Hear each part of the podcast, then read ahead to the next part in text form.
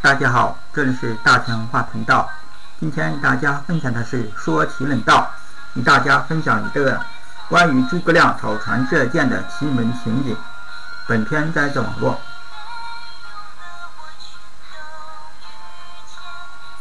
诸葛亮草船借箭，大家在三国上，呃，一般大大家在三国上见到。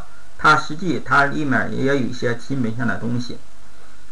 他草船借箭，按照他的当时的嗯情景起的卦象是，他是金亥年癸丑月己酉日庚午时，甲子旬，它属于甲子旬，题门属于甲子旬，并且属于属亥空，时空为属亥空，为阳遁二局，直辅天天瑞星落四宫，直使四门落八宫。现在我们简要分析一下。他的这个草船怎么借鉴的？首先，我们看一下天气。诸葛亮是在己酉日起局的，当天不散，第三天就是子日。子日天气看坎，看坎一宫，坎为大水，为长江，上行玄武，主昏暗，景门火光受制，既不见光明。同时，己加乙为木神不明。以上就可以代表长江上面大雾会弥漫。第二，看诸葛亮的策略。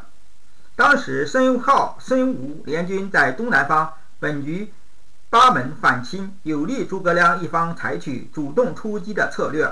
同时，开门裸训四公，开门为公开也，故诸葛亮采取惊动曹营的策略。三，最后看曹操的反应。